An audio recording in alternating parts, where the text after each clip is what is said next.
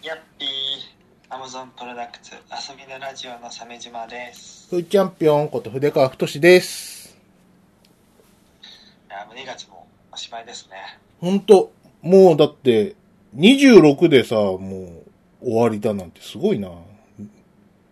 2月はよ。うもう給料日だ。そう。27、28でしょ？やった短いっつの。ー。うん俺15時目だから、あの、うん。あの、10 あ15日給料日だからな、俺は。うんあー、まあ、あ、あと、そうなんだ。うん、あと半月ですけど、えあえいいですな、えーいやーね給料出たし、ゲーム買おう。え ゲーム買ってやらないっていうね、いつものムーブが。いや、でもね、うん最近は、あの、リモートワークが続いて通勤時間がなくなって、はいはいはい。その分をゲームしてるんですよ。うん。なんと13騎兵防衛権が始まって、もう中盤ぐらいまで進んだ。マジで？やってんの？すごいっしょ。すごいっしょ。すげえ。俺絶対やらないと思ってた、鮫島さ。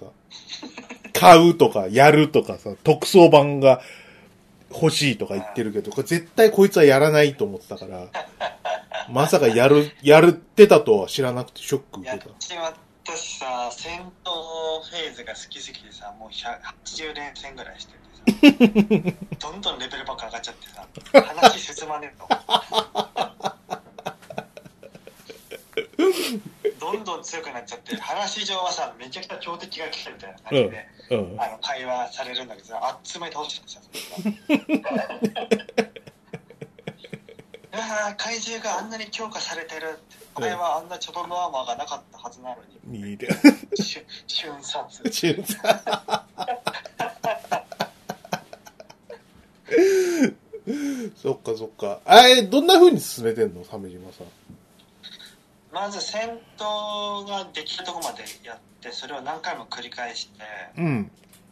で、お話を進めないと次のステージやれませんとかなるから、うん。まあお話進めて、で、アンロックされたらまたそれが飽きるまでやって、はいはい。バトル中心なんだね。俺はほら、先進みたいからさ、あの、アドベンチャー中心にして、あの、バトルは、あの、何？あの、フラグ来たらやるぐらいの感じでやってたか多分、俺相当珍しいプレイヤーだと思う。ら。多分相当珍しいよね。話そっちのけでバトルやってるやつなんて初めて聞いたよ。話そっちのけだからね。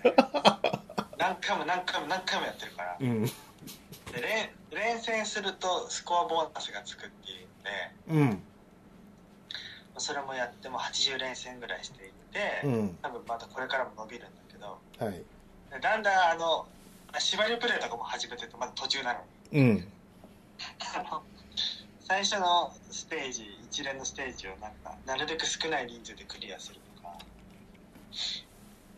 そういうのをやり始めちゃってるはいはいはい。話進むのだるくてもう 何回もうまたこれ思い出すの？みたいなさ何回も思い出さないと先進めさせてくれないやつあるじゃん。そうだよ。うん。知ってるわこんなのとか思いながら。連ボタン連打してさ。そう、13騎兵防衛権やってみたでさ、聞く、さ、あのー何？感想としてはかなりがっかり度の高い。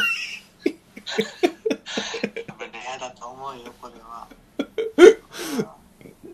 人の作り人の作り話に関心が持てないわかる。そうなんです。そううん。そう俺はだからそのなんだっけ秋葉原のあのゲームあんじゃんシュタインズゲートとかも買ってやってないんだよ、うん。それぐらい作り話に関心がないんだけどそれでもまあまあまあまあまあまあ13騎兵はうん。面白いなとは思う。はいはいはいはい。もうかなりわけわかんなくなってるでしょ。中盤ぐらいだと。もうわけわかんないよ。うん。お前は誰なんだ？こいつとこいつは同一人物とかさ。うん。そうそうそうそう。そでもえでもあんえ？あ AI だったの？なんだあ AI なんだ。はい。あ AI か。そうか未来人だったんだあと、過去、過去のこいつはこいつなのみたいなさ。ああそうそうそうそうそう、うん。未来っぽいけど、過去の人と言われているこの人は、この人なのとかさ。そうそう、うんめっちゃ多いねどんどん増えてきたねうん。そうなんだよ。結局、な、ひ一人のさ、人格からさ、複数人出てくるからさ、あのゲームってさ。うん頭弱ん弱んしてくるわ。うん。であれは一気にやらないとわけわかんないねわけわかんないでしょ。途中で休んだらもうついていけない気がするうん。まあ全部のロープレがそうだけどうん。だから、そうだねうんらない。とそうそうリモそートワークが終わる前に13期兵を終わらせないといけない、う。うん。それこそもう緊急事態終わりそうだからさ。そうなんだよ。だからもう来週は集中的にうん。朝昼晩と休み時間を、もう花、アドベンチャーパートもうパパッとやっちゃえばもう。ん。やる。いやいや結構頑張ってるよ。う。うん。もう早く進め早く進めようと。いや、でも、結構さ、なんかボタン連打で終わるようなアドベンチャーパートじゃないんだよね、あの 13K っそう。て。そうなんだよ。もうクレープ食べたりアイス食べたりあそ、あそこイライラしたろ。うんあそこ何回も何回もやり直してさ 何度も何度もクレープ食べて、フランクフルト食べてみたいなさ。あっち行ってこっち行って、フラグ立たねえな あーって。あと1985年の時代構想がちょっと甘いっていう気になるはいはいはいはいはい。あの道路に置いてあるこう立ち入り禁止の樹脂製の立て札がさうん。85年にはないじゃん、そういうのね。はい。うん。背景デザイナーしっかりしろよ。でもさ、まあ、ここら辺はまあ、もう、中盤以降だったらもう察してると思うけどさ、あれをこう、何？再現した人の、こう、何交渉が甘かったっていう言い訳もできるっていう。ああそっかそっかそういう見方もあるのか、うん。完全にその80何年を再現するほどのこう、なんかあれはないみたいなさ、あるんじゃないかなうんあ。えあえてやってる可能性もあるそうそうそうそう。あえて、そのぐらいのことはやりそうじゃない？なんか。うんあんだけマニアックなことをやってるしさ。確かに確かに、いやーさっさと終わらせたいようん。うん。でちょっといろんなこうなんかファンブックみたいなのも読めるしそれを終わらせれば、それをやりたいねそうね。まあなんか、あの、なんかネタバレ考察とかね、読むと楽しいよ。13系は。いいねうん。大体ね、俺もね、13騎兵防衛権はどんな話かっていうのをね、うんネタバレなしで話せるぐらいにはまとめてあるから。うん。鮫島さんが終わったらそれ話そうかな。ああいいねそうしようん。そうね。うまあ、珍しくだから水曜機器のゲームができてるってことなんだよ嬉しいよな。リモート様々だよ 通勤したくないよそうだと思うわ。ていうかね、鮫島さんのね、通勤距離で、あの、家帰ってから、据え置きでゲームやるのは無理。無理無理無理無理、それ以前に一応日課として筋トレとうんフッ。トボクシングをやろうとしてるからそれをやるともう寝る時間なんだよ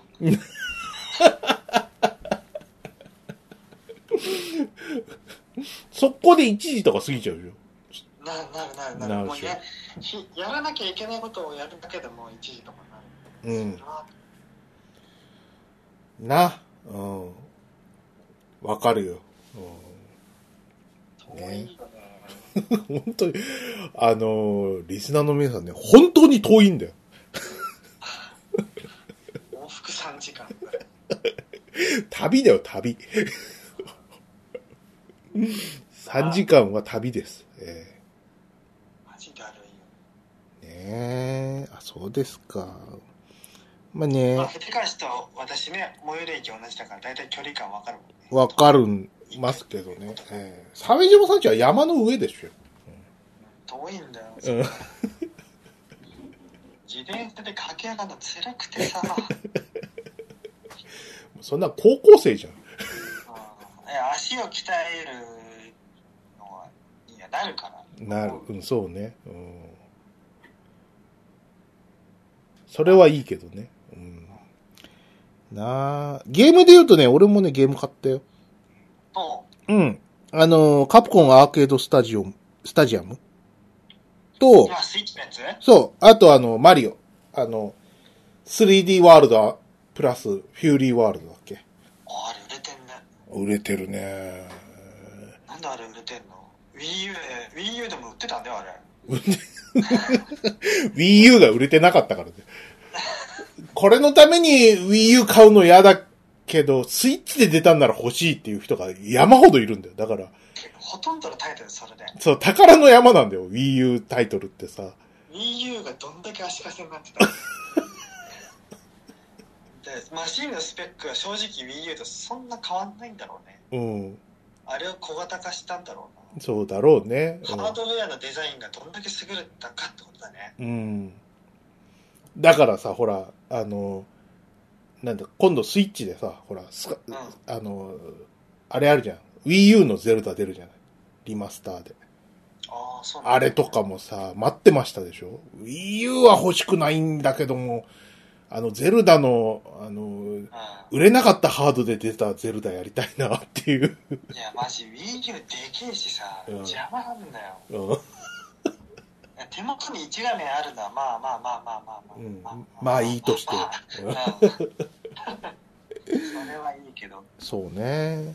いや、あとさ、そのママリオはその Wii U の、Wii U だったから、あの、買うのスルーしたけど、あの、やりたい人ってのが、まあ、買ったんだよね。まあ、俺、俺とかだけど、俺とか奥さんだけどさ。うん。あと、それにさ、なんかあの、なんか、ちょ、ちょっとそれだけだと味気ないんで、あの、サービスしときました、みたいな感じのフューリーワールドは普通に、あのー普通の、なんか、ね、3D ゼマリオなんで、それこそ、その、サンシャインとかさ、あんな感じのーさ3本セットのやつ。3本セットああ、じゃあフィーリーワールドだ。そうかそうか。あの、クッパがちょっと闇落ちしたから。あ、そうそうそうそうそうそうね。あの、なんか、あの、ガノンみたいになって、薬剤クッパみたいな。うん。そうそうそう、そうだったね。そう。あれはね、まだちょっとしかやってないけど、いいね、あれ。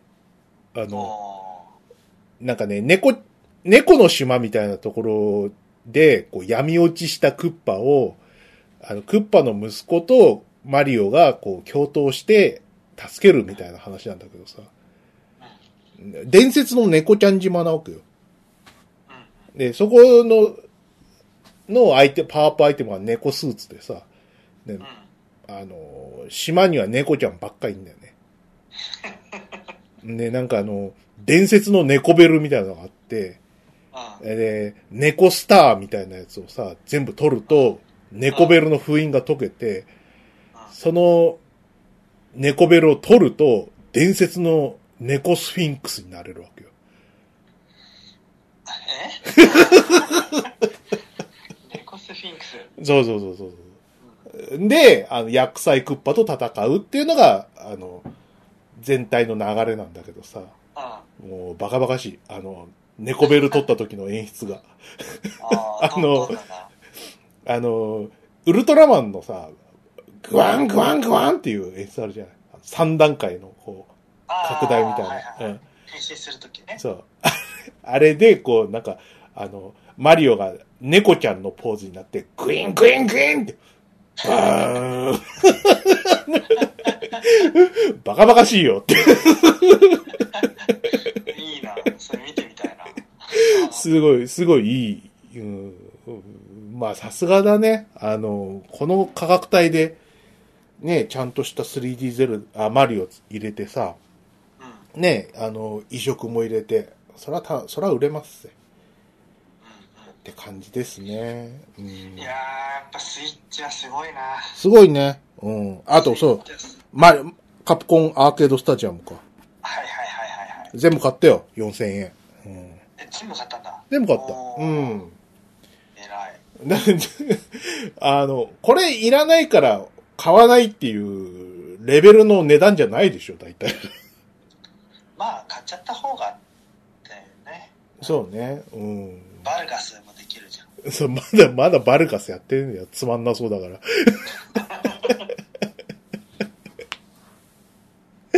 あの、カプコンのさ、初期シューティング、エグゼドとかもそうだけどさ、あの、も同時代のシューティング考えても爽快感なくてさ、ペコペコペコペコしてるからさ、まだ、色も変だよね。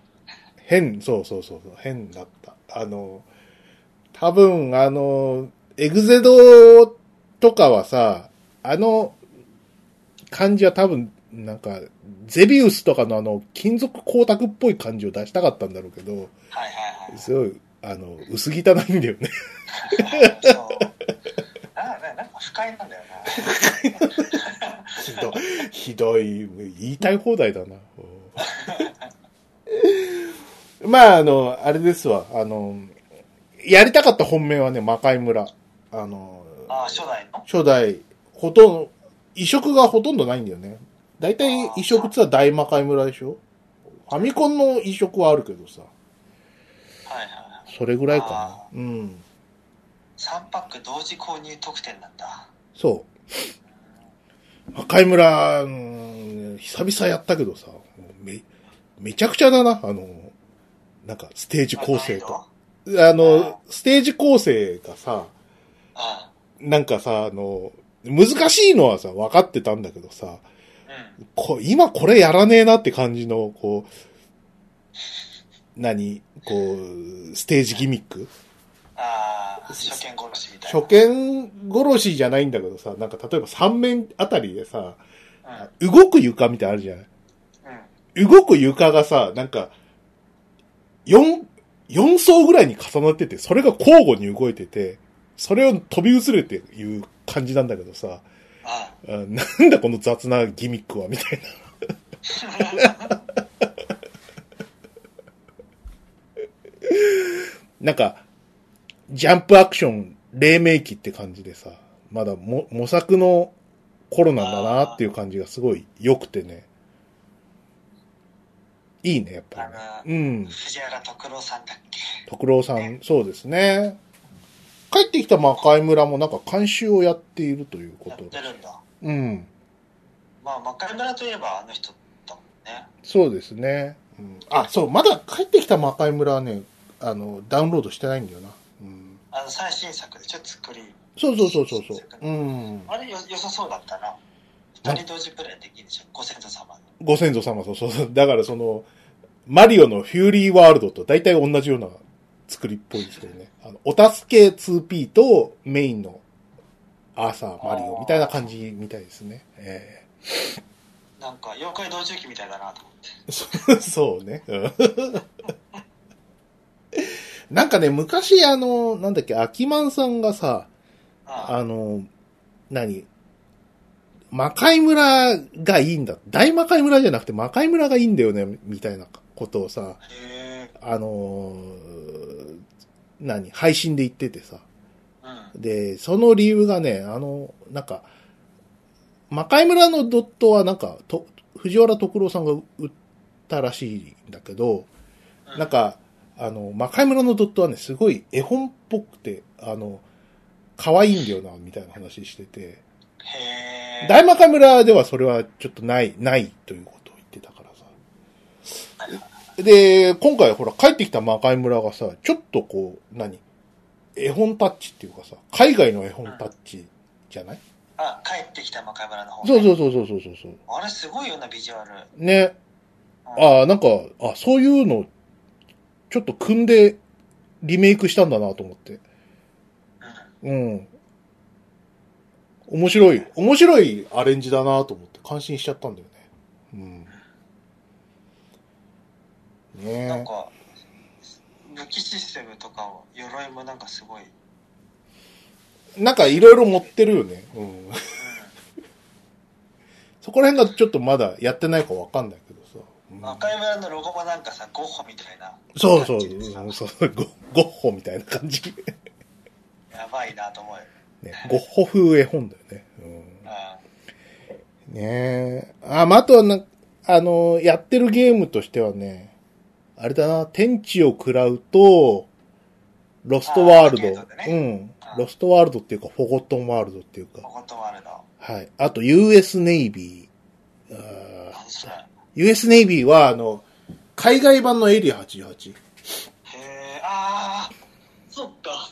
そう。あじゃあ買わなきゃ。俺あれやりたかったんだ。あれね、あの、インターミッションの曲とかすごいかっこいいんだよね。うん。でー。、あ、でもよ、よかったね。US ネイビーって出しといて。エリア88だったら、探検があれだから。なんかね、そう思うんだけどさ、なんか、インタビュー見ると、あの、今回のその、カプコンアーケードスタジアムは、なんか、会長の肝入りらしいんだよね。え、建造？建造、うん、ワインでおなじみの、建造ワインでおなじみの。あのーなんかやっぱ会長にとってはやっぱカプコンゲームってのはアーケードらしいんだよね。で、アーケードゲームを、あのーいつでもこう、やれるようなアーカイブにしてほしいという要望が。そうそうそうそうそう。おうん。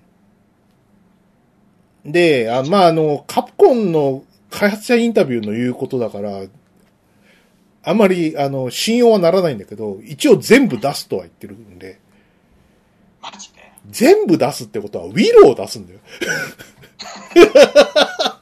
ドカベン出すんだよ、ドカベン。ドカベンもやりたい。ファミコン版しか持ってないし。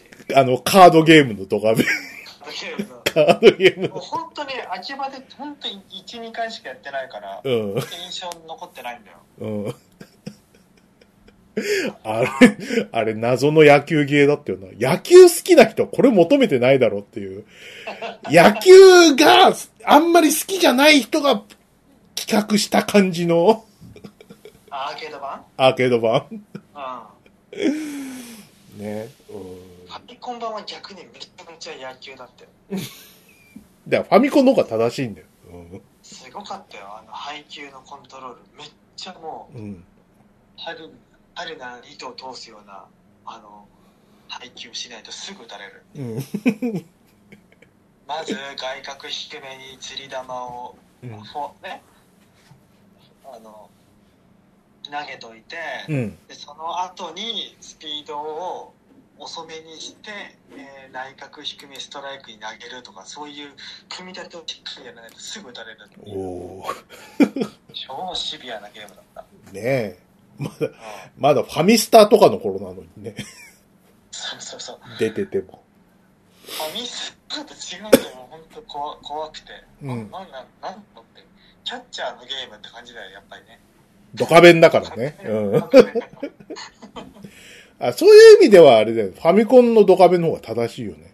正しいね、うん、ね。うんあとはなんだろうな、や、やばいやつで言うと、あ、エイリアン VS プレデターなんてみ、みんな欲しがってるけど、出せないやつじゃないかあ、だ D&D。でもうん。でも移植されてるのあるじゃんあのでっかいコントロールパネルのあれでようやくだよね。うん、そうそうそう。だから、現実性なくはないんだろうけど、相当ハードルはあるんだろうね。配信とかだと。うんああいう一点物だったら許されてるとか、そういうの感じじゃないの？だだな誰の版権なんだろう？わかんない。ダークホースコミックスかうん。ねえねえ。版権管理むずそうあと、マーベル系は全部大変でしょ。でも出たら欲しいうん。X メンチルドレン・オブ・ジ・アドムが欲しい今、だからこそあれじゃない？マーベルスーパーヒーローズとかやりたいんじゃない？やりたいやりたいインフィニティガントレットだし。うん。あね。あれって最終的にはセガサターン止まりだよね家庭用でそっか、サターンだけ、サターン一応あったか。ストリートファイター対 X メンとかあったような気がする。うん、あ、あ、そうね、マーベルスーパーヒーローズ移植されてたかな？されてたような、マーベルスーパーヒーローズはあったよ。俺持ってあったかそっか。ううんん。でもやっぱりパターン数少ないからさ、サターンも。サターンでもだよ。うんそうそうサタ。ーンでも少なかったんだからさ、PS とかで、まあ無理だよ、全然、そんな。で、結局ドリームキャストで出たやつが一番出来が良かったよね、シリーズ。うん。マブカップ2が出たんだっけ？そうだね。うん。マブカップを2は出たかな。うん、でもあんまり好きじゃないな、マブカップ。そうね。まあそこら辺？あ、まあ、海外版権もんはね、やっぱり厳しいものがあるよね。うん。うん。あとなんだろなんかこの今回のさ、う。うん。ラインナップでさ言われてたのは岡本良樹関連が全然ないっていうのを指摘してる人いたねなるほど。あの、ツイッターでさ、なんでガンスモークないのって言ってんの超面白かったんだけど。うん、そうそうそう。うんそりゃあんたあんた。そりゃあのまあでも、ねねえ、その、年代別じゃないんで、これからこう随時だからさ、それこそさっき言ったねエグゼドも入ってないしね。うんエグゼドエグゼス入ってないし、他にも、ソンソン。あ、ソンソンも岡本良樹だ。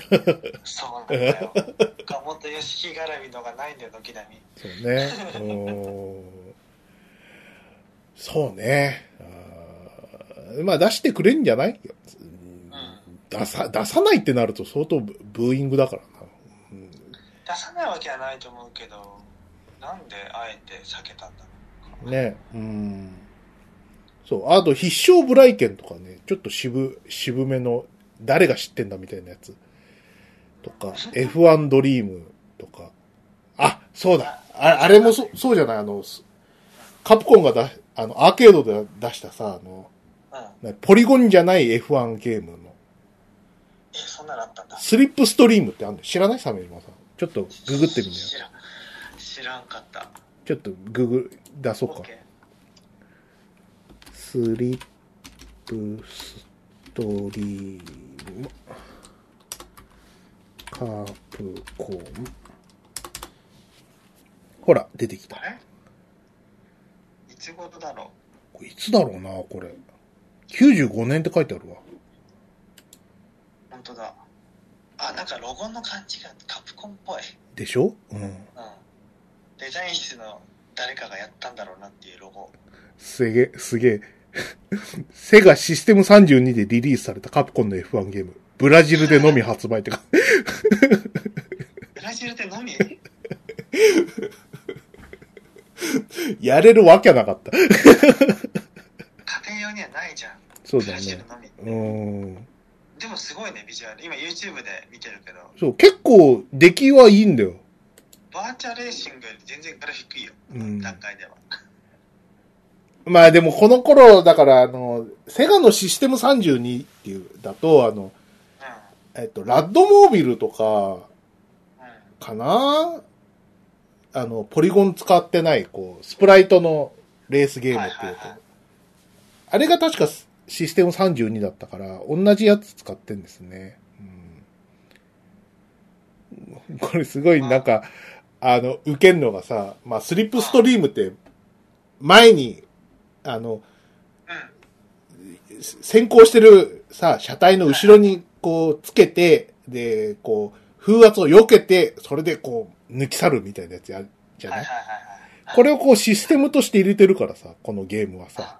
ああの、何？あの、先行する車のさ、後ろに入るとさ、スリップストリームって出るんだよ。文字が。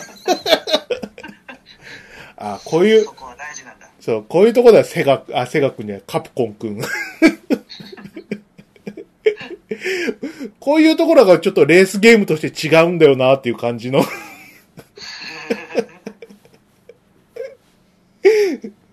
なかかったろ、デイトナ USA とかでさ、あの、ドリフトとか言わないでしょ？言わない。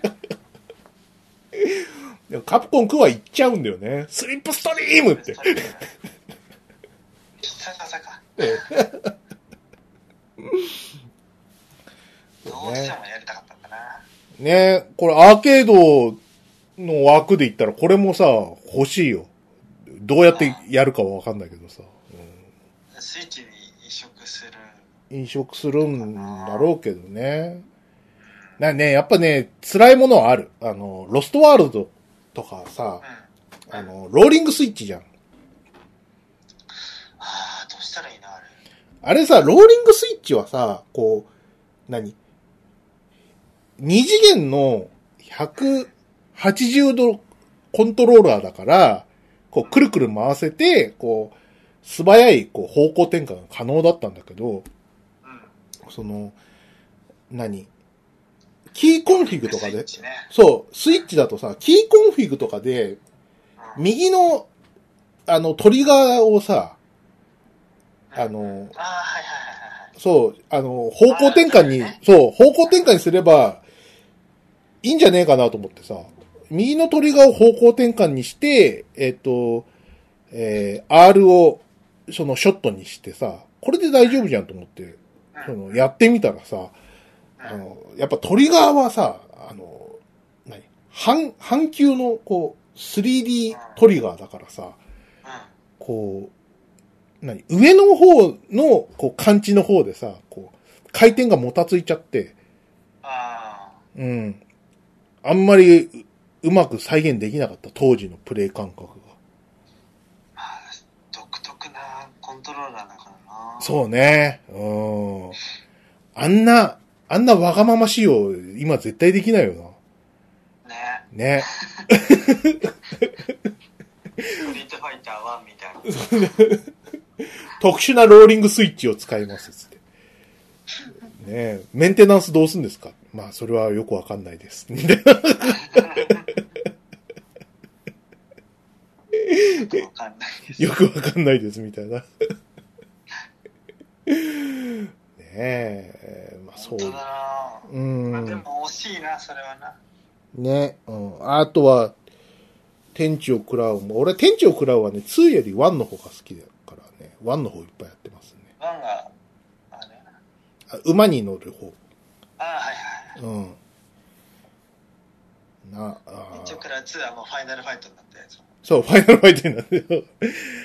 俺的にはちょっとがっかりなんだけど、ゲーム的にはう面白いんだよな。うん。天地を食らう2は。うん。でも、ちょっと合戦感がなくなっちゃうんで、やっぱ牙には乗ってほしかったね。うん。ああ、そうだな。パワードギアとサイバーボットどっちもできるじゃん。できる。まだやってない。なかなかさ、これど当時からさ、そんなま出回ってなかったでしょ。うん。あとバトルサーキットも。はい。これはさ、リリース当時ですらレアだったから、ちょっといいね。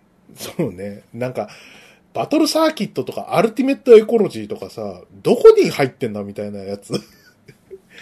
リリースされたとは言うけど、どこでも見ないぞみたいなさ。そうそうそう。うん俺も大宮でしか見たことないもん。うんね多分売れないと判断されたんだろうけど。うん、売れないね。ねうん。プロギアの嵐もちゃんと投資でプレイできるのは嬉しいな。あ、そうだね。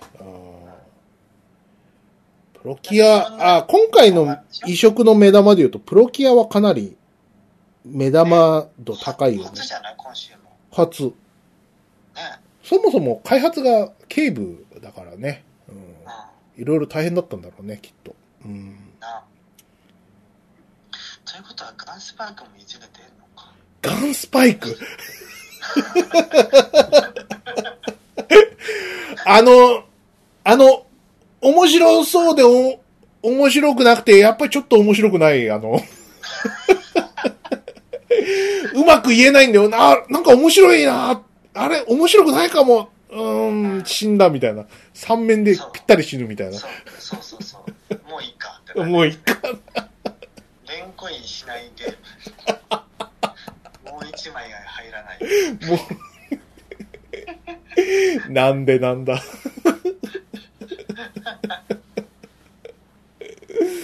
そうね。あの、なんだっけ、えっと、キャミーとか、ね、あとは、そうそう、ナッシュね。ナッシュと、あと、ワンダースリーから、ワンダースリーからシバっていう。そうだった。ワンダースリーの子いた。そうんワンダースリーもね、あの、期待されるところですよね。あそあれこそ、あれじゃないですか。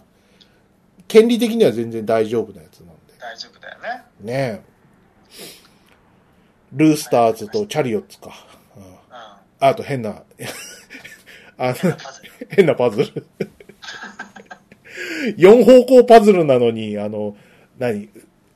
あの、1本で3本っていう制約の中だからさ、あの、8方向レバーで、こう、パズルゲームがやりづらいとおなじみの、あの、ドンプルだよ。ドンプルだ、ドンプル。そうそう。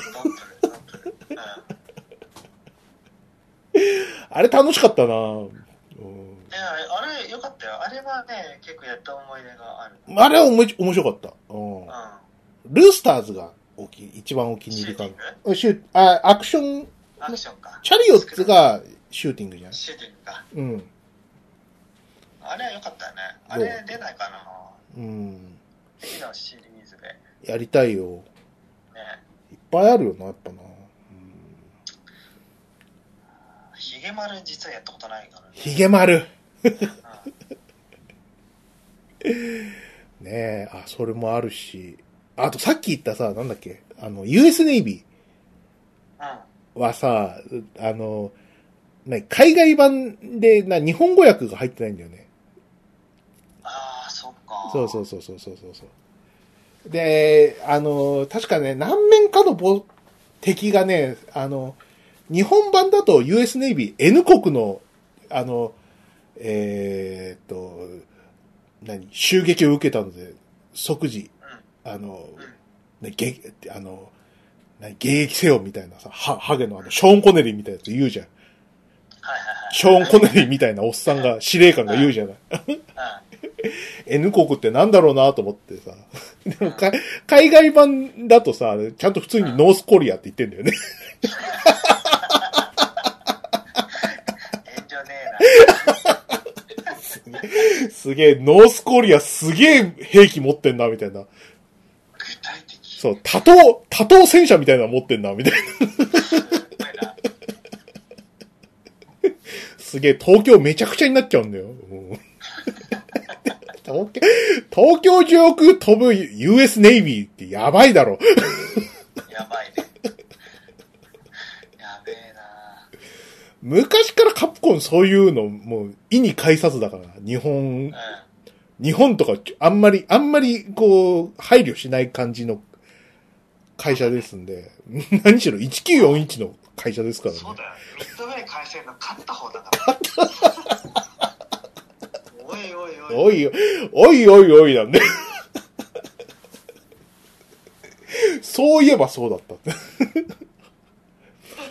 あやこ撃沈って。漢字で書くそれって。ど、どっちなの？あの、一人称はさ。そうなんだよ。いや、最初よ何してるのかよく分かんなかったもんね。そうそうそうそう、俺もよくわかって、あ、あ、なんか、あ、なんか日本の戦艦を、なんか叩きのめしたななんつって。俺が、俺がやってるのはアメリカっていう。そうそうそうそう。でも、でも、あの、フォントは漢字で、あやこ撃沈とか。えーって、なんか違和感あるんだよな。ねうん。違和感っていうかもう、めちゃくちゃだよっていう。うんめちゃくちゃだよね。そうね。うん。さ、シリーズがさ、うんどこでもセーブロードとかさ、巻き戻しとかさ、あって。そうそうそうそうそう。巻き戻しがね、ちょっとね、しょ、あの、け、ケチ臭くて、あの、何、そんなに長く巻き戻せないんだよな。ああ、そう1分ぐらい。ああ、そんなにいかない。えー、ちょ死んだらすぐの戻さなきゃいけない。死んだらすぐ戻さないといけない。で でも死ぬ間際とかさ、もう、あ、あの、もう大ピンチじゃん。うん。だから戻したところでそんなにみたいな。そうなんだよ。戻したところでそんなにみたいな状況が多くてさ。うん、あー1分ぐらいは戻したいよね。そうね。うん。なんかやってくれよと思うけどね。うん、ねあとね、あれ、チキチキボーイズってあの、はいはい。横スクロールの鮫島さんやったことある？ないと思う。ないか。うんなんかね、鳥山明のパチモンみたいなキャラデザインのさ、ゲームなんだけどさ。あ、懐かしいなと思って。ああ、俺これちょっとやってたやってたと思って、やってみたらさ、プレイ、あ、俺の覚えてるチキチキボーイズとかなりこう内容が違ってて、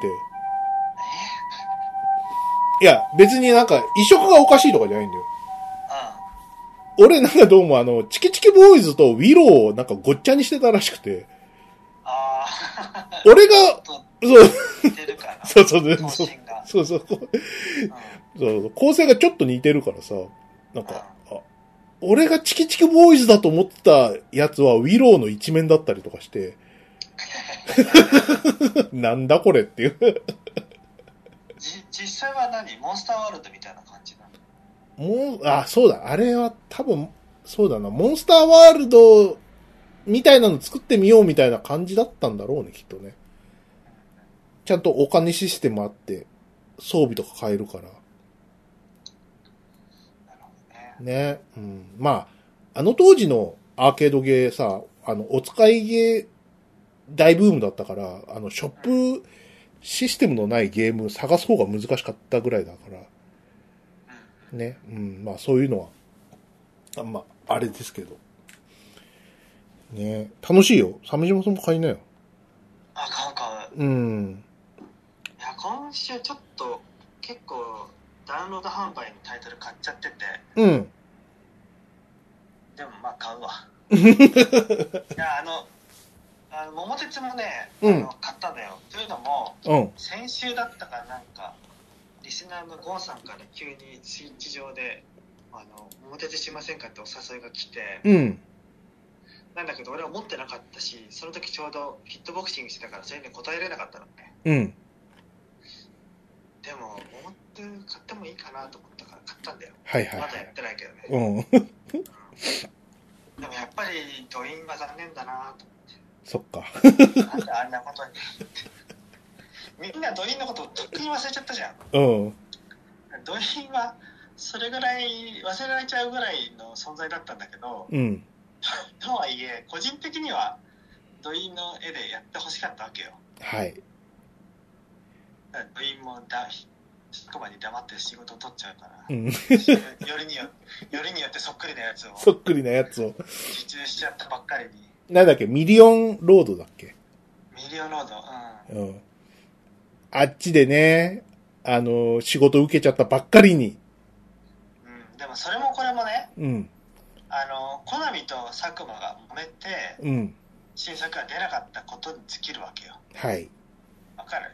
結局コナミが悪いんだようん。コナミが全部悪い本当はコナミはろくなことをしないまあ、多分、ドインからするとさ、もう、あそこまでこじれたらもう、桃鉄は出ることないだろうな。じゃあ、仕事事こっち取るか。って思ったら、謎の電撃和解っていうか、ななんなの佐久間は、カンカンカンって。んうん。役成立みたいな。ねうん。えもうでもなぜかドインはハブられるハブ、裏切り者扱い。ひどい。で、スイッチで新たにね、書かれた、こう、桃鉄がね、ほんとイメージを損なわず、それ、かつ可愛くて、ねもう戻れないみたいな感じ。な、なんでだ？俺そんな悪いことしました？って。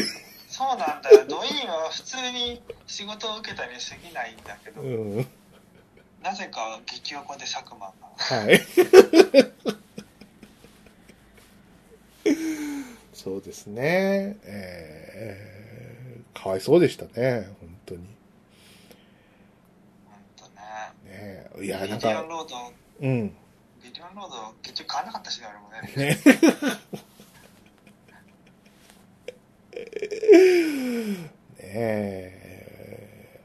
あ、ビリオンロードで思い出しましたけどね。ちょっとゲームの話からちょっと外れますけど。あの、トリリオンゲームだっけな？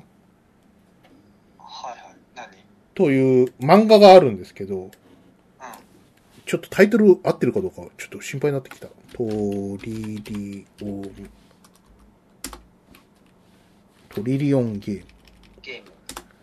これあの、スペリオールでやってる、今漫画なんです。ね、そう。池上良一。そう。あの、ああ、アイシールドの。そうそうそうそうそうそうそう。これあの、あの、1話は俺読ん、読み逃しちゃったんですけど、途中から読んだらすっげえ面白くて。おお、マジか。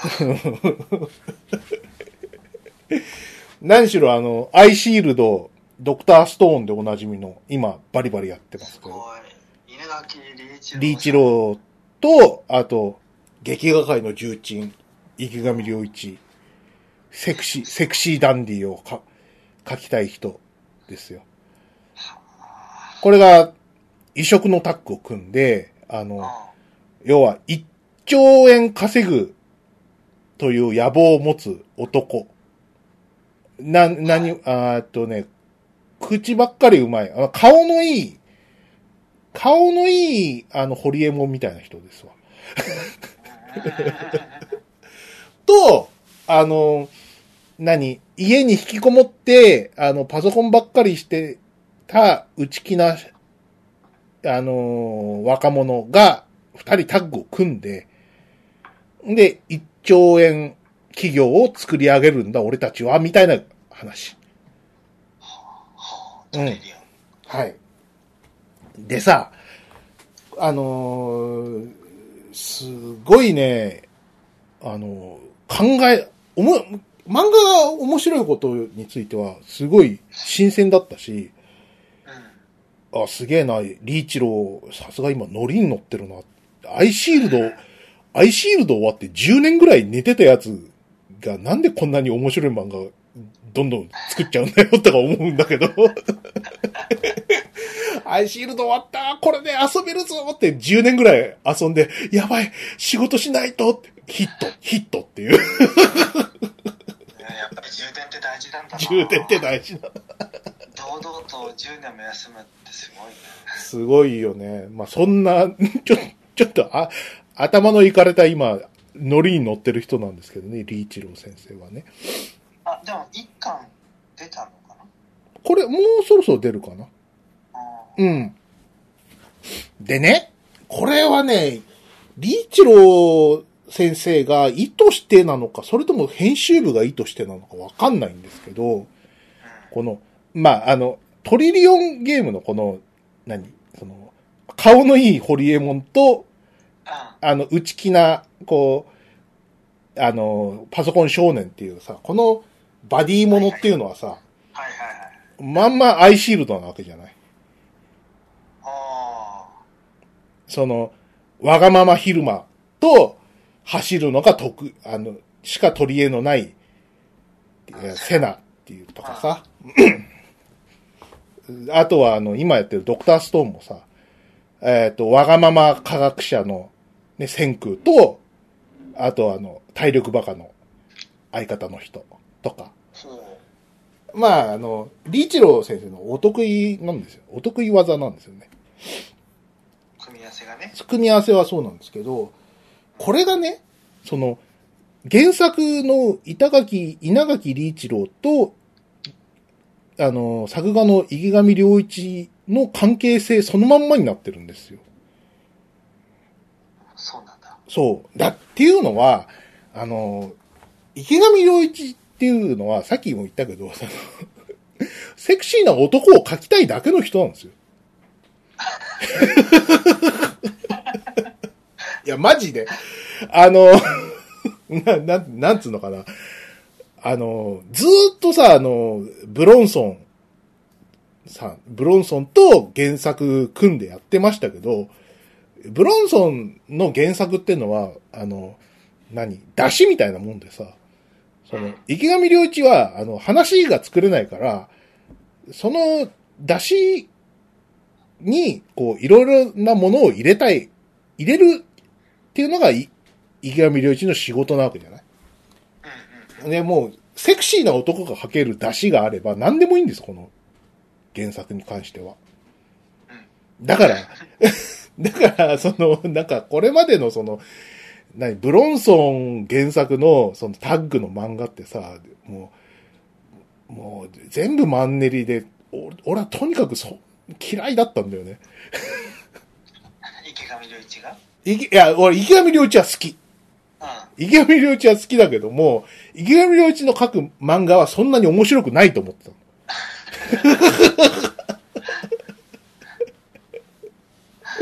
で、これは、その、何？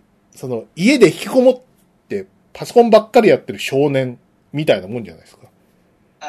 あんまりこう、外に対してのこう、リアクションみたいなのを求めずに、自分の好きなことを集中してやるということを、おそらくこの20年ぐらいはやってたと思うんですよ。20年、30年かもしれないですけど。うん。少なくとも、あれかな？なんか、サンクチュアリー以号っていうのはずっとそうそういうスタンスでやってたんで、池上良一は漫画の中で引きこもってたんですよ。ああ、そういうこと、そういうこと。で、池上良一的漫画の中に。そうそうそうそう、そこにこう、あの、稲垣理一郎っていう今一番こう、イケイケの原作者が、好き勝手に書いてる、原作書いてるんですよ。だから、その、今まで池上先生がこう書きたかった、こう、あのタバコを食い出してフッとかさ、うん。あの、俺たちにはなんとかしなきゃいけねえんだよ。じゃーんみたいな、決め顔が書けないの、この原作では。すごい。封じられた。そう。どっちかっつうとギャグ多めなんだよ、この漫画。マジで？マジで。な、え、な、そのなんか、主人公のその、ね、かっこいい、その、ホリエモンみたいなやつがさ、うん。え、今セックスって言ったみたいな、そういう、そういう言ってないよみたいな、そういうギャグばっかりなんだよ。すごいね。セック、な、何も言ってないよ。シックスって言ったんだよって。で そう、そういうバカバカしいギャグを、その、大駒で使ったりとかさ、うん。あの、引っかき回らされてもう頭パンクしそうな、その、パソコン少年の方の顔を描いたりとかさ、なんか、うそういうくだらない、こう、展開がいっぱいあってさ。多分、池上良一は引っかき回されてるんだろうけど、それがこう、原、読者からしたら面白くてしょうがない。はあ。うん。そう。いや、こんな、だってもう大御所、劇画の大御所なのにもう、さあ、もう引っかき回されちゃってるよ、この人、みたいな。プップップーっていうさ。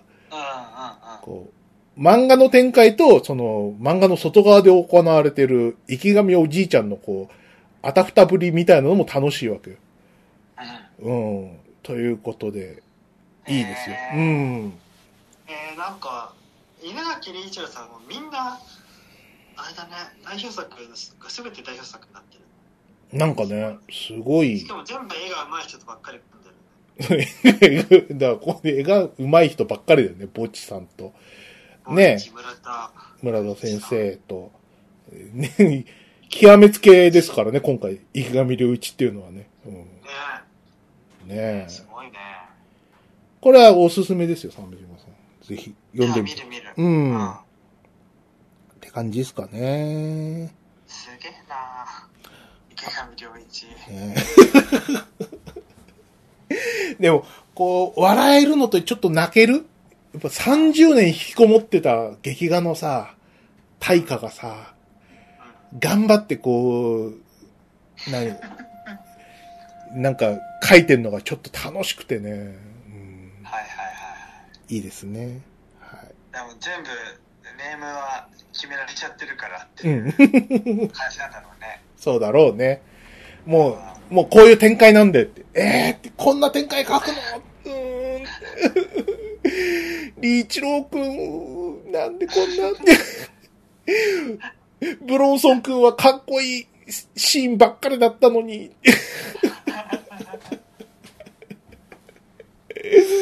ていうね、うん。それでいいんだよっていう。うん。はい。まあ、そんなっすかね。あとはなんだろうな。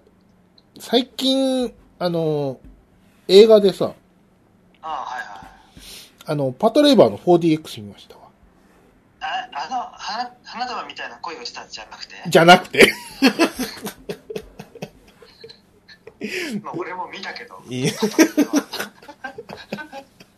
もう安定の 4DX 版だよな。そうね。うん。どうで見たの？彼女は。えー、松戸だね。テラスモール松戸。あ、テラスモールか。4DX。俺はね、あの、奥さんと一緒に、あの、池袋の、あの、でっかいとこ。ああ、はいうん。はい。新しい劇場なんで新しいやつ。あそこ、初めて行ったけど、すごいな、あれ。あそこ行ってみたいんだよ。俺まだなんだよな。マジであの、何？ビル丸々映画館みたいなフロアになってるすげえ。で池袋もう10年ぐらい立ち寄ってないな。の。あ、そう。うん。久々に行ってみたいな。ビビる。あのーちょっと店閉まりすぎてて。え、そうなんだ。うん。うん。ちょっとね、ビビビ、ビビりましたよ。だって松屋なくなってましたからね。あの、松屋がないの？なんで？撤退しちゃうぐらい人がいないってことか。だと思うけど。うん。ねえ。まあそんな中さ、まあ緊急事態下で見る、こう、パトレイバー2っていうのが、オツなんじゃないかみたいなことでさ。はいはいはいはい。で、うんあ、まあ、なんか、あの、推しおじいちゃんの、こういう、こう、ダンディズムみたいなの、理解できるぐらいには、年取ったんだな、とはちょっと思ったかな。昔全然わかんなかったけど、すっごいわかりやすくなったよね。なんかね、まあ、パト1の時も思ったけど、すげえ話がわかるようになった。パト2退屈だったもんな、中学生の時。いつレーバー出んだよ。だレーバー出せよ。鮫島さん、パトレイバー1見たのが小学生で、パトレイバー2が中学生。そうそうそう。まあ、それは無理だわ。うんうん。まあね、わかるぐらいには年取ったね。40ですからね、何にしろ。えー、ねわかるよ、さすがに。え。ねだって、後藤隊長より年上じゃない、俺ら。え。なあ、そうかもしんない。そろそろそろ。うんね。、そうね。うん、それ考えるとね、うん、面白かった。あのーなんか、ね幻みたいな日常の中に生きてるよな、みたいなさ、そういうポエムじゃないですか、あの映画ってさ。うんそうだね。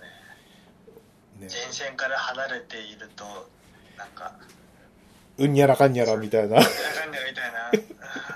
うーん、なるほど。みたいなやつあったよね。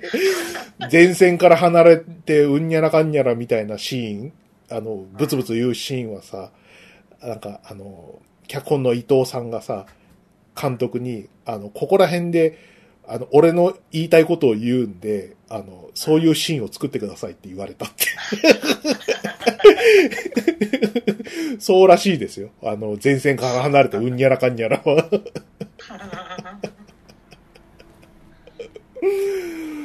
まあね、いいんじゃないですかね。なんか、あの、結構、今回見てこう発見だったんだけどさ、こう、後藤隊長とあと、なんだっけ、あの、しのぶさん？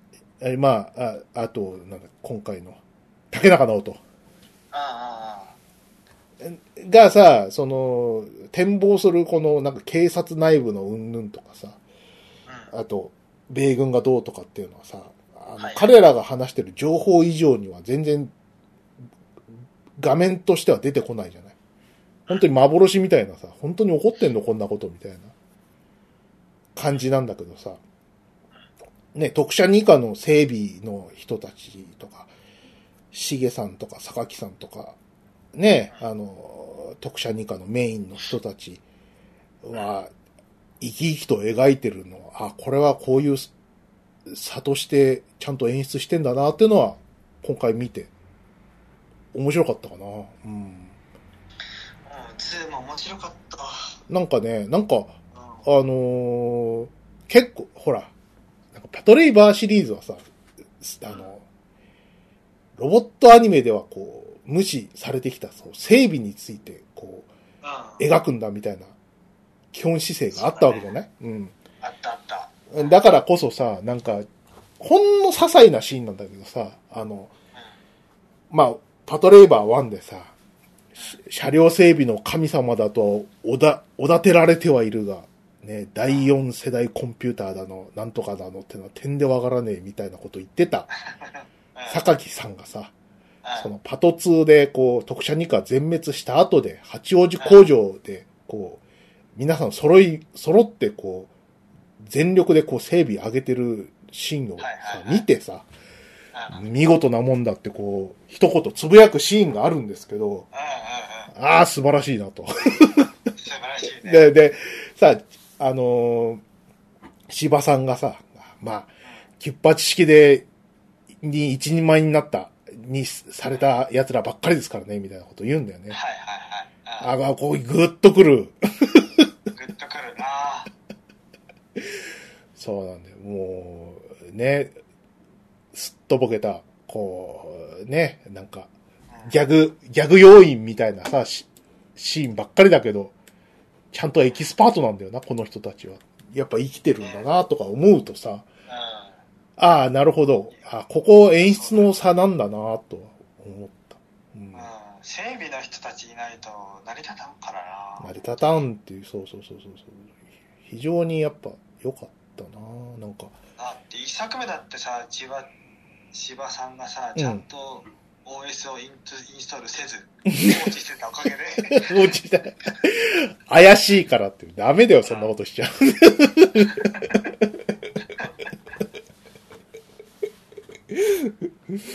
ね、うんそ そういう、なんかね、よかった、いいよな、やっぱな。楽しいのは、やっぱりワンだと思うんだけどさ。うんまあね面白かったけど、ね、2、そういう発見とか、ね、40にしてちゃんと見つけることができたんで、いい映画なんだなとは思ったけど。今回もちゃんと 4DX を生かしたね雪降らしというね。ね。雪降るときうっせえのブシュ。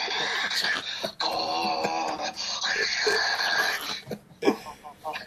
ー。ねあの近いようがでかくて。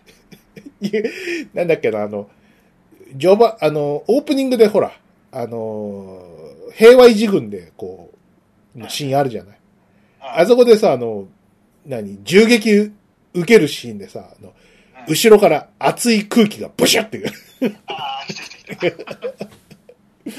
面白いって。面白い。これはこれまたあれかな夏ぐらいにパトレーバー3やるかな。あ、13ってこと？どうかな？俺まだ見てないんだよな、13は。いやーやるこれはまあだってお客さん入ってたでしょ？うんいいんだよあれパトレーバうん。ーやると思うけどなそうね。うん。でもあんまりみんな話したがらないんだよな何が？S3T やつああ、まだ見、お なんとなく俺もさ、見てないんだよ。なんとなく、なんでなんだろう？わかんない実験体13号だっけ？そうそうそう。あの、原作にあったやつだよね漫画版で展開されたエピソードだよね、な。うん。あれなね。うんちょっとちょっとまあこのこれまでの劇場版の流れからいくとやや口頭無形すぎるというのがうん。あるからかな、あと、い鳥海さんが監督なんだよねや、脚本じゃないかうんそう。なんかちょっと、あの、気分じゃなかったってのはあったかもしれない。あの、なんか、パトレイバー2で、なんか、特殊二課最後の任務だみたいなこと言っちゃったんで。そうだったね。うもう、レーバーん自。体は世代交代してたしね。なんかね、なんか そういうこと言われて、終わった後でさ、13で、こう、漫画準拠でって言われても、なかなか乗れないっていうのはあって、未だに見れてないんだよ そうだ。難しいね。別につまんなそうだから見てないとかじゃないんだよ。そう、それ割とさ、パトレーバーってこうメディアごとに全く性格が違うじゃん。OVA と漫画とテレビアニメと映画で。うん。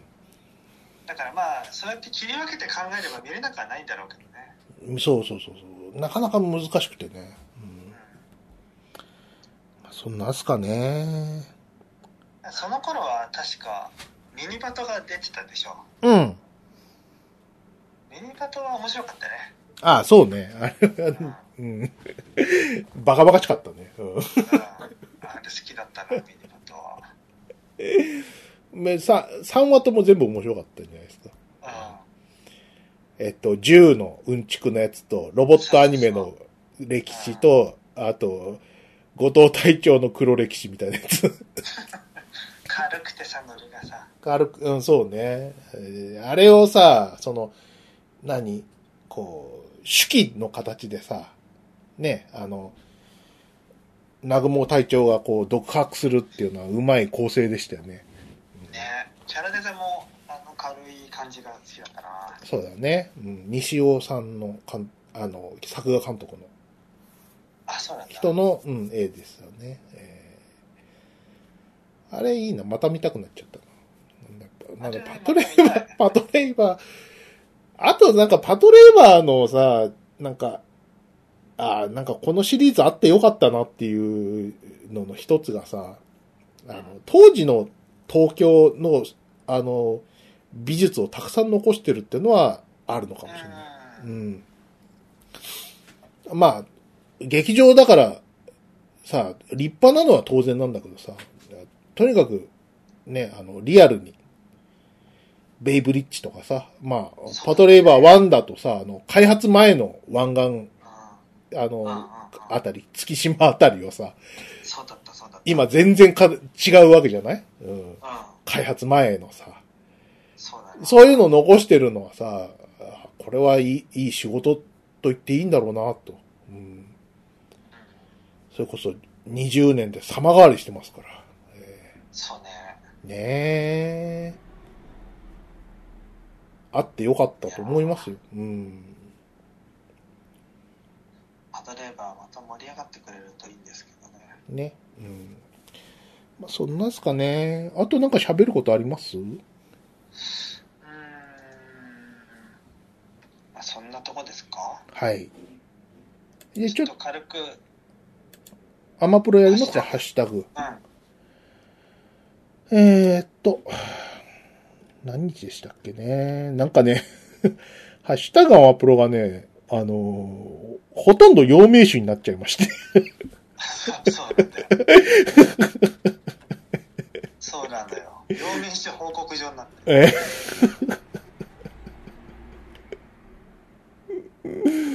これはいい、いいのかっていう、あれはありますね。どうです？鮫島さん、陽明酒続けてます？ああ、やっぱ寝やすくなってるよ、両面酒は。あ、そう？飲んだ？う違いわかる？んわ、わかる気するわ。そっか。だなの忘れちゃう日もあるけどね。うん。一応。忘れて違いとかわかる？それはわかんないか。多少はあるのかな。でも、違いはあるかもしれないね。うん。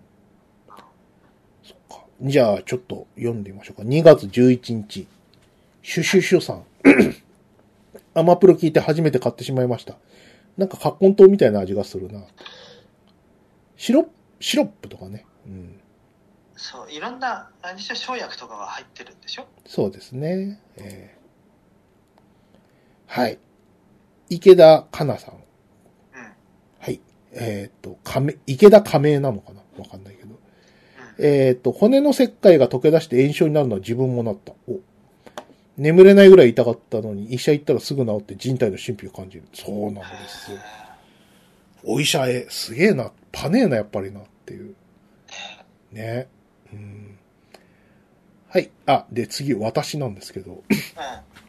うん。あの、前にあの、F 先生の、あの、遺族、やばいみたいな、遺族、遺族はちょっと分かってないみたいな話したと思いますけども、まあ、それに関係してですね、老友大いに語る分岐点、あのバカは荒野を目指す。このあたりが F 先生結婚公開短系短編ということで。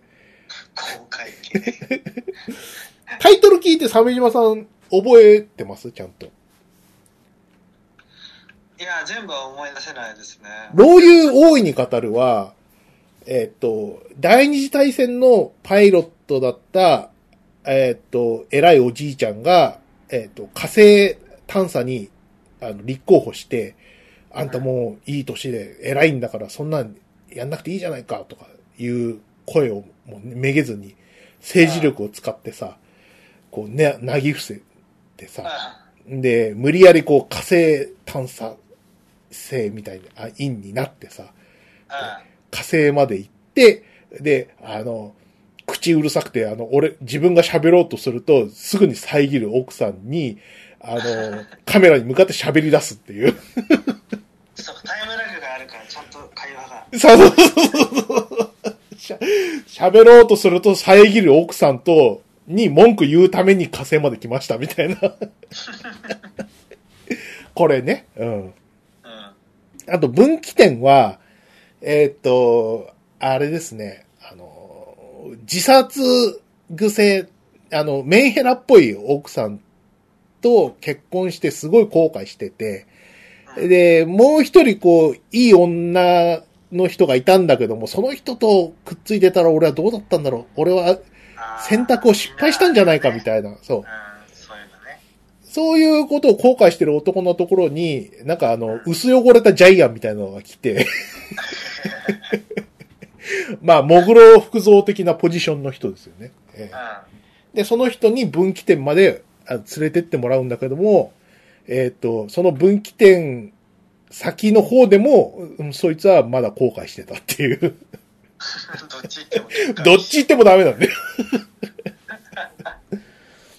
あと、あのバカは荒野を目指すは、えーっと、あれですね、大企業の大富豪のボンボンなのに、なんか、あの、つまんない、あの、水商売の女に入れ込んで、あの、家を飛び出しちゃったやつ。と、えーっと、その何十年後のもうボロボロになった主人公がタイムスリップして止めるっていう話。あの女はやめとけっていう。これ結婚公開系ですね。くせはうだぞ。そう、そうそうそうそうそうそうそう。それそれ。若い人には通じないでしょうね。ねえ。あとはもう、あの、これ短編ですけど、あの、中編としてはあの、未来の思い出っていうね、あの、これも、あの、分岐点系の、あの、何？えっ、ー、と、F 先生の、あの、反省的な珍しいあんまりこう自分語りをしない F 先生にとっては反省的な漫画なんだけども、これもちょっとね、けちょっとじゃない、かなり結婚反省系の、結婚公開系の話だし、いいなそもそもさ、考えてみれば、あの、ドラえもんこそがさ、あの、ジャイ子と結婚する未来を阻止する話だからさ、け。結婚公開系なんだよ。やべえよ、藤子先生。それを考えるとですよ、やっぱり、その、今、ね、あの、藤子 F 先生の遺族の意向っていうのは、藤子 F 先生の真逆を言ってると思って間違いない。言っ出るよね。てるような。超センスねえんだろうな。ドラ泣きですよ、ドラ泣き。えマジで勘弁してくれよ。がっかりさせないでくれ。えやめろーって。なんかさ、寺田博夫先生の管理はさ、哲学プロがやってるんだよね。そうらしいねどうや。らうん。なんか、もうルミ、ルミ子姉さんにもう任せてほしいよ。よっぽど信用できるよね。まあね、うーん、そうね。難しいね。うんはい、じゃあ次。あいやきさん。はいえー、プペ4、4名6、ゲームネタ0のアマプロって。一体どこへ向かうのか。プペ4。ハッシュタグに関してはね、あの、本当に、陽明酒9になってますけどね。なってるよね。えー、はい。あとはそうですね。えっ、と、丸尾さん。えー人体が石灰化するときは大抵激痛が伴うので、石化魔法を食らうときと溶けるとき、めちゃくちゃ痛いのではって。これいい発見じゃない？そうね。わかるこ。の描写に生かしてほしい。ねでも石化と石灰化は違うからな。うん。待ってよ、石化とは何だ？石にもあるだろ、花崗岩とか。うん、そこ、そこは掘り下げるところなのか。うん。ね どの石になるんだ？親石かってうん。ねはい、いちご屋さん。えー、642回でふーちゃんが肩に石灰の塊ができて痛かったとのことですが、私も足にできたことがあります。あえー、測定部に石灰が溜まり、歩くと神経を圧迫して激痛がしました。痛そう。足もパンパンに腫れてしまい、医者に行って原因がわかるまで家族から痛風とになりやがったと馬鹿にされたもんです。ひどい。ひどいね。足が痛いって言ったら、まあ痛風だと思われちゃうでしょ。うん。はい。えっ、と、聖一郎くん。エコドラって何？そういう作品あるの？それともそういう概念を代表する作品あるの？エコのドラえもんのことですよ。えうん。ーなんだろう。えっ、と、代表作はキーボーです。風のさ、ーいい話、そうそうそう。積極臭い話だよね。うんキーボー、なんあの、木の宇宙人が、う、あの、UFO から来て、地球を汚し、汚しているみたいなこと、怒られて、ごめんなさいとか言うやつ。そうそうそう。これ、これがエコドラですね。えうん。エコだからねー。そうそうそう。ムー先生も嫌いだと言っていた、あの、エコドラです。エコドラ、エコドラはクソと言ってました。先生、元気かな？元気だと思いますけど。ねええはい。はい、ひろしくん。あ、ひろし WX だった。そうそうそう。えー、アマプロ642回。本質から目を背け、深刻化することについて警鐘を鳴らすお二人。とても良い話をしている。アマプロはエコな素晴らしいラジオだと、後世に語り継いでいきたいと。何を言ってるんだ。ひろし、ひろしくんはまああれですかね、アマプロのね、もう長いね、リスナーですからね。そう信者と言って初る。、初のリスナーじゃないですか、我々が遭遇した。初はね、ヒロクロさんだと思うんだよね。あ、そうか。確か、俺よく覚えてる。あの、う俺たちの、その、ん。うん。リ、リスナーバージンを奪ったのはヒロクロさんです。確かに。そっか。そう。ヒロシたちとも柏で飲んだよね。そう。だから、ヒロシ君はね、かなり最初の方だよ。うん。うん。だからもう、その、あれですよ。あの、アマプロという、この、なんていうんですか、新興宗教の中でもかなり偉い、偉い。偉い人ですよ。あ、アーナン、アーナンダーですよ。ヒロシ君。あ やめろ。アーナンダーヒロシなんですよ。えあーはい。あ、同じくヒロシ君。えーっと、陽明酒は飲めないけど、ガバ飲み始めてみた。眠りの質が上がると良いな。ついでに亜鉛、亜鉛も飲んでる。あ、いいね亜鉛は俺も飲んでる。うん。ー、亜鉛で思い出したけど、俺ね、あの、グミサプリ飲んでますよ。食べてます。なんだそれ。乳飯味覚糖から出てるグミサプリで、グミで、その亜鉛とマカ、うん。コーラ味のやつうん。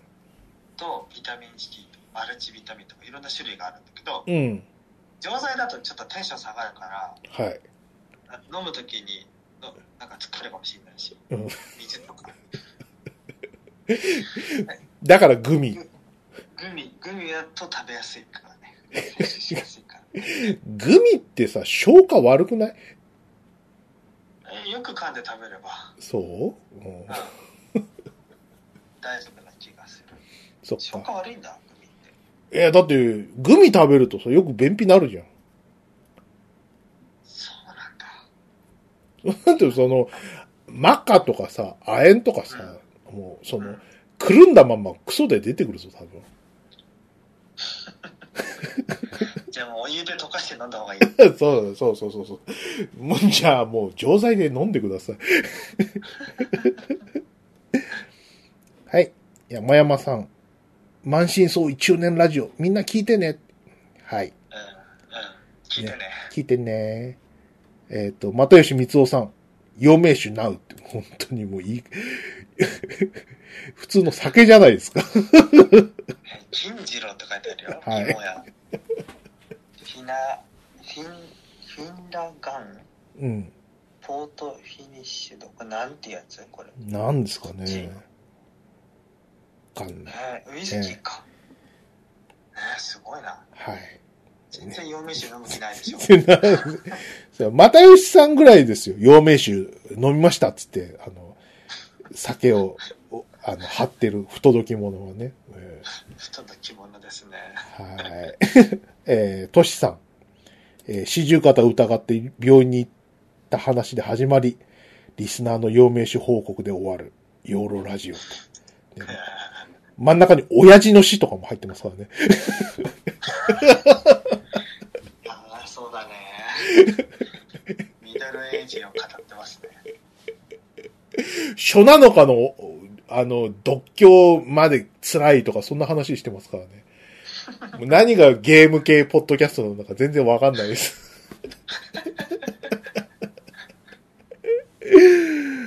はい。そうですね。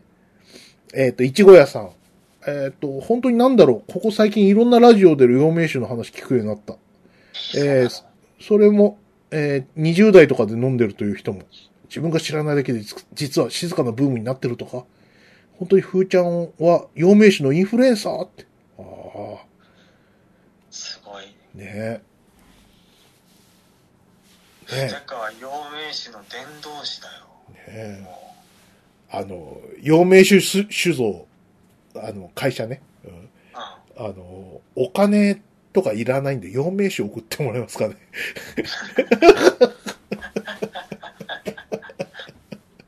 そうだね。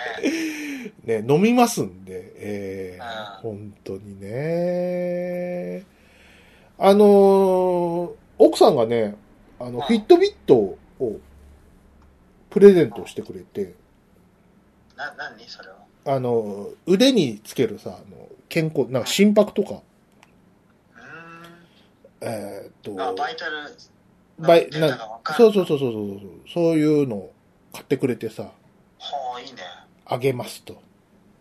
じゃあつけますということで、いはいはい。毎日つけてるんですけどね。これであの、睡眠の質も分かってさ、はあ。これがね、もう、陽明酒ずっと飲んでるからね、もう睡眠のスコアが高い高い。全部80とか85とか。いや、すごい。俺多分低そう。わかん、まあ、どう、どうだろうね。よ、飲んでない時と、飲んだ時の差みたいなのをね、調べたら面白いかもしれないですね。あうん。はい。まあ、そんなップルウォッチ的な見た目のものなんだ。そうそうそうそうそうそう。ちっちゃい、ちっちゃいのも、アップルウォッチみたいなのも、どっちもあるんだね。そうだね。うん。なんちっちかゃいやつだったら、ちょっといいかも。うん。うん、なになにね。はい。じゃあ次行きます。はい丸尾さん。語学は階段登るみたいにある日突然上達してそれまでが辛いので、ハワイ旅行に行くみたいな人為的な目標を定めるといいですよって。全くその通りなんですけどね。いや、英語止まっちゃいました。いや、あのね、原因は分かってんだよ、原因は。うん。あのー何？その、英語をまずやろうと思った理由はさ、うん。あのー電車の中結構空いてたから、うん。緊急事態直後ぐらいでさ、で手持ち無沙汰になっちゃったから、なんか、この時間になんかできないかなと思って考えたのが英語だったんだよ。あ結構ゆ、なるほそう、ゆったりしてるし、高確率で座れるし、ね、あ、いいじゃんとか思ったんだけど、もう戻ってんじゃん。人で。でさ、結構ぎゅうぎゅうだからさ、なんかこの中で英語やろうって気にならない、まず。環境って大事だよね。そう。うん。そうなんだよ。だからちょっとね、まあ、あと忙しかったとかもあるんだけど、いろいろちょっと仕切り直さなきゃなって、まだ諦めてはいないんで。ええね。はい。みりんさん、リスナーとして、人としてって別に、あの、陽明、陽明酒ラジオではないので。別にあの、ぐっすり眠れてるとかだったらいいんですよ。えーはい。えっ、と、ゴンさん、トラックドライバー。えー、鮫島さんに本当に美味しい、うまいラーメンショップを食べさせてあげたい。いつかと。はい。そんなのあるの？お 前も、いや、あツイートでも言ってんじゃんか。本当だ。でもさ、それはもう、あんた、鮫島さん、ああの、ゴンさんトラックドライバーですからね。そうだよね。う何社知ってるんだろうな。うまいもの、ううまいものしか知りませんよ、普通。まずい日本人、まずいとこなんか避けますから。えそうだよね。ええね。まあ、あと、ラ、ラーショーはさ、ほら、ね、ご存知の通り、その、何？こ、個別のお店でこう味が違ったりしますから。当然、鮫島さんが行ったラーメンショップがまずくて、ーゴンさんの知ってるラーメンショップがう爆裂うまいっていうのは、まあ、ある話じゃありますよね。うん。はい。えっ、と、リュウさん。陽明酒ブームに乗らないとアマプロリスナーを謎名乗れなくなってきく きた気がすると。はい、大丈夫ですよ。リュウさんまだ若いんで。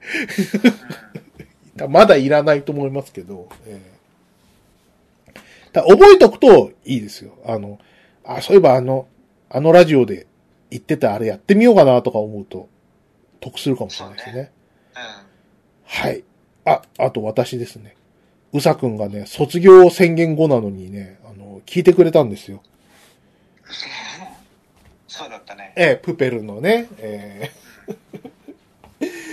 プペルに関してはいろいろ思うところあるらしくてね、あの、ついつい聞いてしまったという、はい、ことらしいです。いいんだよ、うさくん別に。あの、卒業宣言した後でも聞いていいんだよ、別に。そうそう。うんまあ今も聞いてると思いますけど、はい。ね、聞いてください。えー別にあの、日記書かなくてもいいんでね。えーね、そうそうそうそうそう。はい。魔界村いいです。帰ってきた魔界村。ね、うん。うん。はい。えっ、と、アッコさん。ついに念願の薬用養命酒が。念願の。そうですね。あの、ハッシュタグアマプロつけて陽明酒を貼るみたいな人ばっかりになってくるんですよ。ここら辺から。えー確かに、確かに。ねはい。えっ、と、ヒロシ WX。ね。アナ、アナンダーですね。えっ、と、えーやめろ。陽明酒にはキノコ帝国とユラル帝国が混ざってしまうのを防止する効果もありますか？あります。又吉光夫さん。えっ、と、風ちゃんの肩にストローをさして一晩放置しておくと、バケツ一杯ぐらいのミルクが取れます。取れます。取れます。はい。又吉光夫さん。陽明酒を飲み始めてから手の震えも止まるようになりました。ありがとう。えっと、するかよ。50、50ミリリットル3本の、あの、アサヒスーパードライって書いてますけど、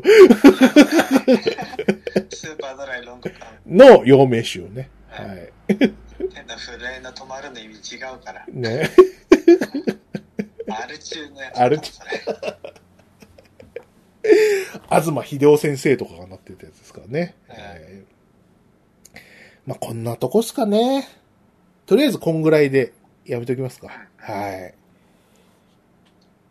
というところで。まあもう、こっから先ほとんど有名詞だからね。ですからね。また多分、次のハッシュタグアマプロですっても、陽名詞、陽名詞になると思いますけど。あ、待って待って。2月17日のみりんさんが、はい。映画「花束みたいな恋をした」は絵を描く男性が同じ趣味の女性と出会い同棲するという話なのでぜひとも筆川さんに感想を聞きたいとえー、やだ。なんか体操盛り上がってますよね。鮫島さんも見たんですよね。見た見た。あ、そう。どうクラブハウスでちょっとその話がよく上がってたからね。うん。伊藤さんとかそれで見たんだけど。うん。どうだった？鮫島さん。まあだから大ダメージだよね。あ、そう。鮫島さんで大ダメージだったらさ、俺立ち直れないんじゃないの？大丈いやいや君まだだって破局してないから。夫やだよ。やだよ。破局やだよ。えむしろこれを見たことでうん。この分岐点を見定めれるかもしれないよあ予防接種的なことなの？予防接種的なやつ、分岐点、分岐点ちゃんと分かった？その、えー見ればわかる見れば分かんの？うんうんし働いたら負けっていうのがなんで、もう、避けられないじゃんかよ。なんだそれ。いやこれ本当かわいそうでさ菅田将暉がさはい。菅、田将暉は有村架純との将来を考慮して、うんもう仕事で独り立ちすることでねはい。それであのー仕事頑張るわけだようん。いいじゃん。で自分がこうか家族を持ってこう支えていけるようになろうん。うそしてで仕事を頑張るあまりこう過労でちょっとパズドラしかできない精神状態になってしまい 仕事を頑張るああまりこの同居人の有村架純との会話も減りうん。それがもうそれがやがて破局へつながるんだけど はい。だから真面目に結婚を考えたり将来のことに対して真面目に取り組んでいた菅田将暉とうん。今が楽しければいいと思ってる女のすれ違いがあってすげえ辛かったよああ、辛いそこは。辛いね。だから誰かの犠牲の上に成り立つこうさはい。あののんきな暮らしを享受してる女がいてさはい。菅田将暉偉いよってでもね結局仕事に心がとらわれてしまってうん。2人があ交際に発展するに至ったこの文化的なねこの共有ができなくなるわけだよね、はいはいはい。同じ趣味の女性と出会いってことですね。えそう。そこから離れていってしまうんだ。それは生活のために将来のために、えうんうん菅田将暉はその辺のこうジレンマが辛いんだよね。そうだね。人によっては同棲したことが破局の原因だと捉えてる そんなに前の方で。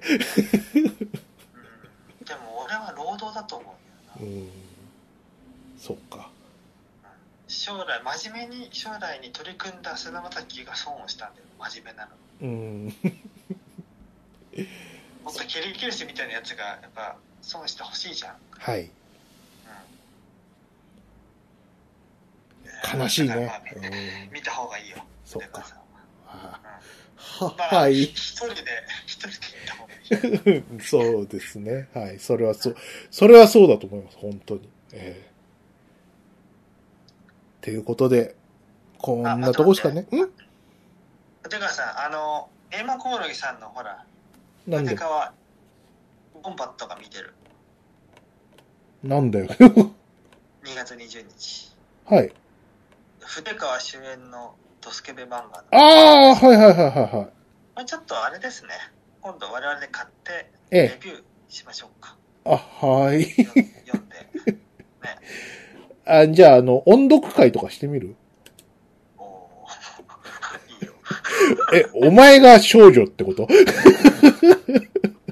それきついね。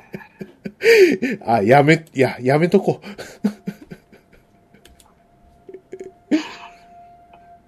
やめ、やめ、ほんと、全く、太しさんのくせに生意気です、なんて言ってますよ。鮫島さん読んでくださいね、これで。これさ、俺考えたんだけどさ、はい。あの、町山智弘、柳、柳下喜一郎以来のこの、同人、ま、エロ漫画じゃない？まあ、あの、組み合わせはさ、まあ、BL だったけども、はい。今度はまあ、鮫島さん女体化してますからね。実体化してますからね。えこれは困ったな。ー、困ったな。困ったなじゃあ、俺あの、擬音を担当するんで、鮫島さん強制の方をやってください。ふわっとか、あとか、激しいとか。うねえ うねー、きつー やめましょう。ありがとうございます。本当に。ありがとうございます。はいちょっと、来週ちょっと読んで、じ次回か、次回読んでみた、こう、話をしようよ。はい。わかりました。じゃあ、そんなとこですかね。そんなとこですね。はい。というわけで皆さん、陽明酒、ね、飲んでくださいね。飲んでくださいね。健康にいいですよ。はい。はい。鮫島でした。筆川でした。バイナラッピー。バイナラッピー。